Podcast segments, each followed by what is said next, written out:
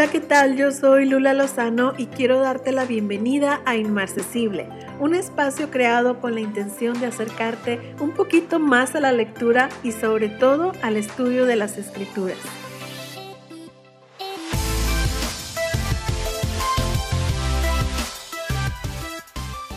Te doy la bienvenida al primer episodio de Inmarcesible, de este espacio que como ya lo has escuchado, tiene la intención de acercarnos un poquito más a la lectura a través de reseñas, a través de reflexiones y la verdad que estoy muy contenta de poder empezar con esto y de poder compartirte aquellos libros que fueron de edificación para mi vida. Siempre es importante que podamos compartirlo porque no sabemos si a alguien más le puede servir esta información.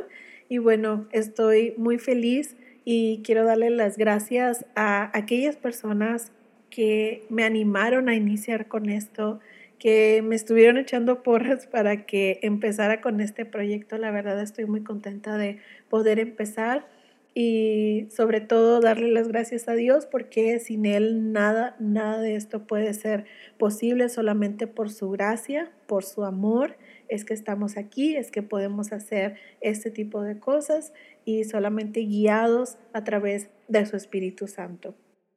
Y bueno, quiero empezar con esta reseña. El libro se llama La locura de Dios y el autor es el doctor Nick Ripken. Este libro tiene 340 páginas y se imprimió en español en el 2016 y en inglés se imprimió en el 2013. Realmente no tiene mucho tiempo. Tiene un precio de 350 pesos en, la librería que yo lo encontré eh, aquí en mi ciudad. Estaba en este precio, pero estaba en un lugar de donde están todas las ofertas. Entonces me salió un poco más barato. Lo estuve buscando en Amazon y al parecer en español no está disponible, no sé si se habrá agotado, pero en inglés está disponible en 240 pesos mexicanos. Y en eBay sí lo encontré en español y está en 270 y hay otros precios hasta 350 pesos mexicanos. Este libro en Amazon tiene 5 estrellas y en Goodreads tiene 4.5 estrellas. Y en lo personal yo le puse eh, cinco estrellas, lo califiqué en Goodreads. Y bueno, déjame ponerte un poquito en contexto con esta historia y comenzamos con el nombre del autor. Él tuvo que utilizar un seudónimo para proteger a todas aquellas personas con las que está relacionado y pronto te darás cuenta por qué. Llega el momento en el que el doctor Ripken tiene una convicción tan grande en su corazón con respecto a la gran comisión que en un acuerdo con su esposa deciden dejarlo todo por cumplir las palabras de Jesús cuando dijo, id y haced discípulos. Y de hecho el prólogo fue redactado por David Platt y básicamente habla sobre lo mucho que vale la pena el sufrimiento que viene incluido al llevar a cabo la gran comisión, ya que la eternidad probará que ese sufrimiento vale la pena. Dr. Ripken y su familia viajaron de Estados Unidos a África y empezaron a vivir en Kenia. Luego el Señor lo lleva a Somalia con el propósito de analizar las necesidades que estaban presentes en este país devastado por la guerra y el hambre. Y es aquí donde comienza su descenso al infierno, como lo llamó él donde podía ver claramente la cara del mal en este lugar. Las personas que vivían allí no tenían empleo, habían perdido sus casas, sus tierras, estaban muriendo de inanición y bueno, el panorama era muy oscuro y no había esperanza en ningún lugar a donde volteara. Pronto, Dr. Ripken, con el apoyo de asociaciones, de voluntarios e incluso de la ONU, logró establecer un lugar en Somalia donde podían acudir los somalíes y recibir comida. La gran mayoría de voluntarios que trabajaban en este lugar, por no decir todos, eran musulmanes, y aunque el deseo del doctor Ripken era brindar ayuda humanitaria y satisfacer estas necesidades de alimento, lo verdaderamente importante, es decir, el Evangelio, no se estaba compartiendo. No se estaban haciendo discípulos y si lo sabía no pasaban muchos días para que recibieran noticias de que estas personas que habían decidido seguir a Jesús habían sido asesinadas por los musulmanes radicales. Lo que en ese momento no podían ver tan claramente era el amor y el poder de Dios. Frustración y desesperación empezaron a gobernar la vida del doctor Ripken y se preguntaba, ¿Estaba Dios en Somalia? ¿Dónde? ¿Qué estaba haciendo? ¿Cuán mala tenía que llegar a ser la situación antes de que Dios interviniera dramáticamente? Días difíciles continuaron, pero Dios lo seguía respaldando por medio de personas que hacían posible seguir distribuyendo alimento. Pero más importante que ese apoyo, lo que hizo la gran diferencia en aquellos días fueron las miles de personas que también los apoyaban orando por los somalíes y sus necesidades físicas y espirituales. La situación se tornó sumamente personal cuando estas personas asesinaron a los amigos del doctor Ripken. Y él escribe, al pensar en mis amigos asesinados, repentinamente me enojé mucho con el mal y clamé a Dios como un profeta del Antiguo Testamento, pidiéndole que enviara destrucción desde el cielo. ¿Por qué no destruyes a toda esta gente, Señor? Quise saber.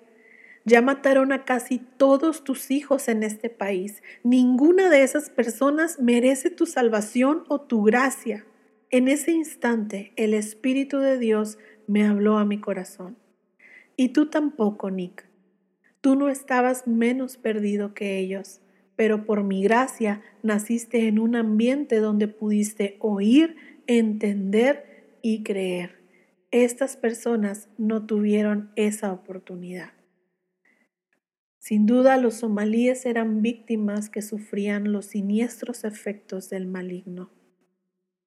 Pronto en medio de tragedias y tristezas profundas, lleno de dudas y de preguntas no resueltas, no le quedó otra alternativa que retirarse de Somalia. Regresó a Estados Unidos con su familia para tomar un tiempo y sanar. En este proceso, Dr. Ripken toma la decisión de buscar respuestas a sus preguntas. Y estas respuestas las iba a encontrar solamente en la voz de cristianos que sufrían persecución ya que una de las más grandes interrogantes era cómo podía sobrevivir la fe e incluso florecer en un lugar lleno de odio, oscuridad y maldad. Puertas se abrieron y Dios lo dirige a distintos lugares donde tuvo la oportunidad de entrevistar hermanos creyentes que sufrían persecución en Rusia, Ucrania, Europa Oriental, China y otros lugares. Incluso en la actualidad, Dr. Ripken y su esposa siguen trabajando con la iglesia perseguida en contextos musulmanes y han hecho investigaciones en más de 60 países. Las historias escritas en este libro son maravillosas y los testimonios increíbles. De verdad, tienes que leer este libro o al menos ver la película. De hecho, se encuentra en una página que se llama Vimeo y la puedes eh, rentar, yo creo que está como en unos 5 o 6 dólares para que si no tienes la oportunidad de comprar el libro de pronto no lo encuentres o no lo puedas conseguir. Si tú ves esta película va a ser de igual manera de edificación para tu vida. Y bueno, regresando a la historia, eh, justamente en el país de China, él empieza estas entrevistas y se empieza a poner de acuerdo con diferentes personas para poder entrevistarlos y obviamente de una manera muy discreta. Y en estas entrevistas se dio cuenta que estas personas que iban a prisión por no negar su fe en Cristo y que habían soportado la persecución, habían salido de ella con raíces espirituales más profundas y una fe más madura. De hecho, uno de los líderes de las iglesias en las casas ahí en China porque en este país no se pueden reunir en templos o en, o en edificios, sino que se tienen que reunir en sus casas por grupos. Y uno de los líderes de, de, de estas iglesias en las casas le preguntó, ¿sabe lo que significa la prisión para nosotros? Así es como tenemos nuestra educación teológica. Para nosotros la prisión en China es como lo que en su país es un seminario para entrenar a los líderes de la iglesia. Imagínate, su educación teológica es a través de estar y de tener una experiencia en la cárcel. Cuando el doctor Ripken viajó a China, tuvo la oportunidad de asistir a un evento de varios días, donde los líderes de las iglesias en las casas se reunieron para unas conferencias y preparación. Se reunieron en un lugar muy, muy lejano para que las autoridades no se dieran cuenta y en estas reuniones tuvo la oportunidad de interactuar con estos líderes y pastores en China. En una de estas pláticas, el doctor Ripken les contó sobre la situación tan grave de los cristianos en Somalia, cómo eran perseguidos y asesinados. A la mañana siguiente, cuando va al patio donde estaban todos estos líderes y pastores, se dio cuenta que estaban orando y clamando con todo su corazón. Y la persona que era su traductor, con lágrimas en sus mejillas, le dijo, ellos estaban tan conmovidos por lo que les contaste anoche acerca de los creyentes que eran verdaderamente perseguidos que prometieron delante de Dios que iban a levantarse una hora antes cada mañana para orar por los creyentes de trasfondo musulmán de los que les hablaste. Wow, no me deja, no me deja de asombrar el corazón de estas personas, como a pesar de que ellos también estaban sufriendo persecución y estaban yendo a la cárcel a causa de su fe, ellos consideraban que los somalíes estaban teniendo una verdadera persecución. Imagínate eso. Estos líderes y pastores en China le hicieron saber al doctor Nick su preocupación por Occidente. Le preguntaron si aquí conocíamos a Cristo, si en Estados Unidos las personas tenían Biblia. Estaban súper preocupados por si nosotros teníamos la oportunidad de tener una Biblia en nuestras manos. Y él les contó la situación, o sea, les dijo que podíamos reunirnos cada domingo, que cada quien teníamos nuestra propia Biblia, y los puso en el contexto en el que nosotros vivimos nuestro cristianismo.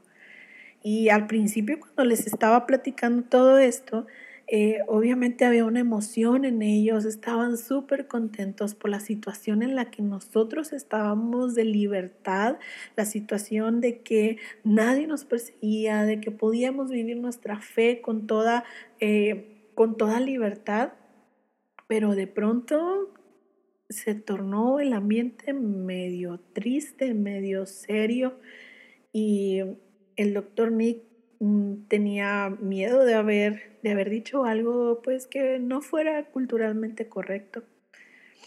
Y un pastor chino que estaba como muy eh, preocupado o muy triste, le preguntó, ¿por qué será que Dios los ama tanto a ustedes los creyentes en Estados Unidos, que los bendice mucho más que a nosotros?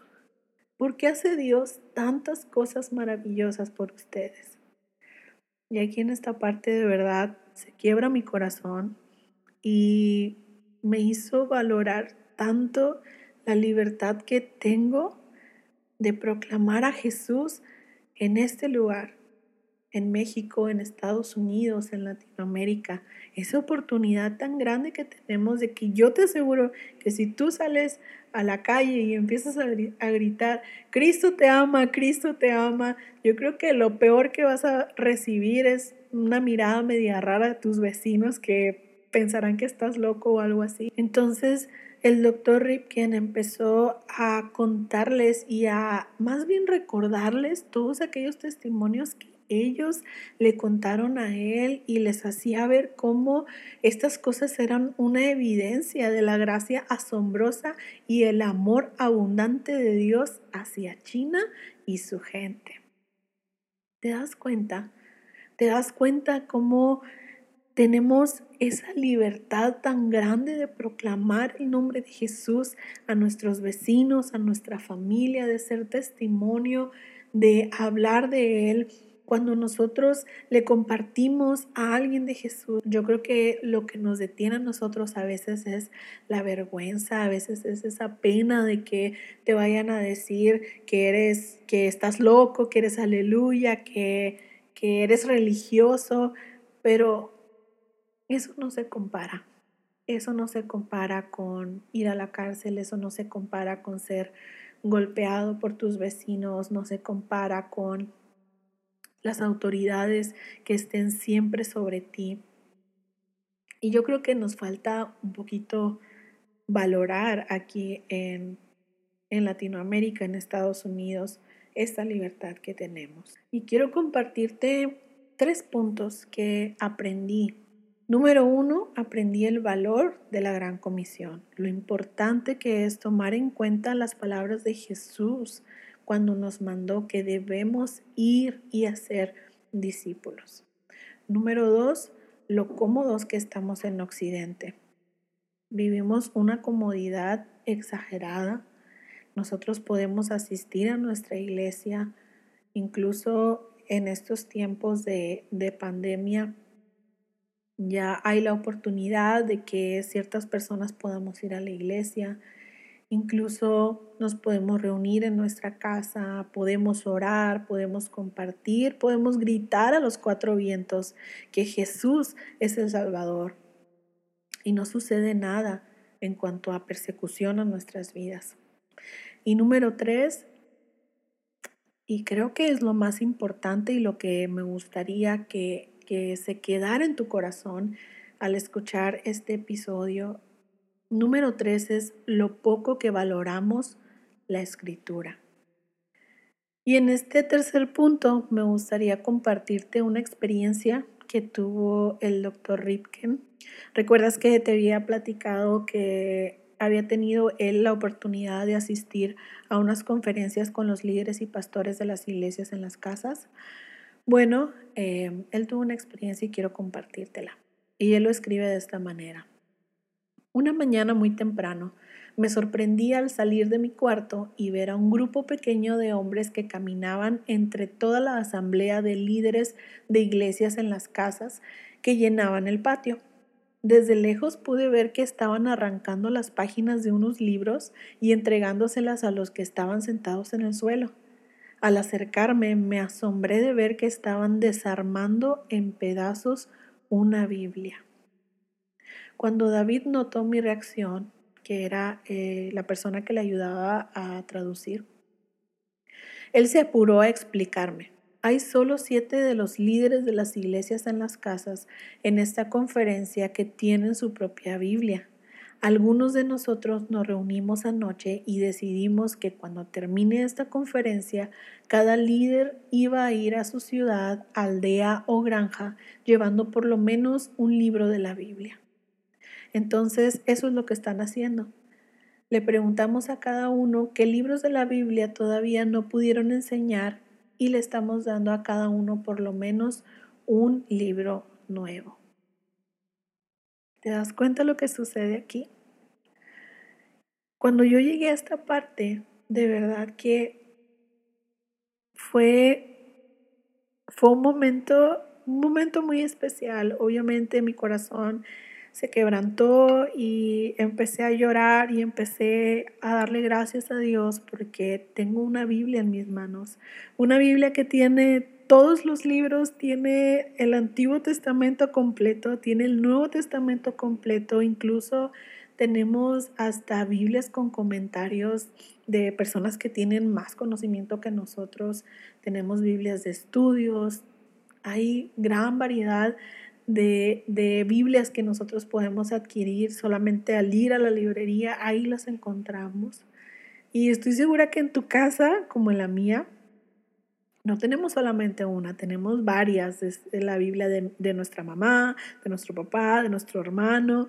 Hay varias Biblias en nuestras casas y estas personas tuvieron que deshacer una Biblia para entregarle un libro o una carta a cada persona que, que no tenía ese acceso a la palabra de Dios.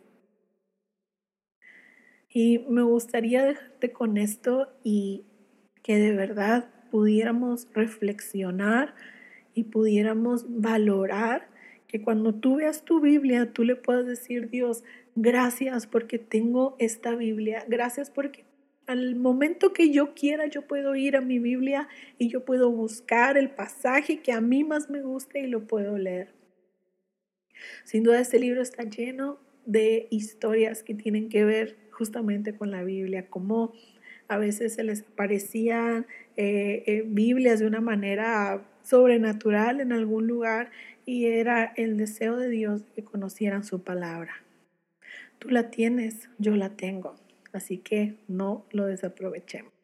Y no me quiero despedir sin antes compartirte mi frase favorita de todo el libro, que fue de hecho una, un consejo al doctor Ripken, o más bien una exhortación por parte de uno de los pastores en China. Y le dijo, nunca renuncies estando en libertad a lo que nosotros nunca hubiéramos renunciado en la persecución. Y esto obviamente trajo un reto muy grande a la vida del doctor Ripken. Y bueno, hasta aquí la reseña del día de hoy. Espero que este episodio haya sido de edificación para tu vida. Te agradezco muchísimo el haberme acompañado hasta aquí y bueno, si así lo deseas, puedes seguir nuestra página en facebook.com diagonal blogs y en Twitter estoy como Lula LS. Te dejo los enlaces de todos modos en la descripción del podcast. De verdad me gustaría muchísimo saber tu opinión acerca de este episodio. Dios te bendiga y nos escuchamos muy pronto por aquí.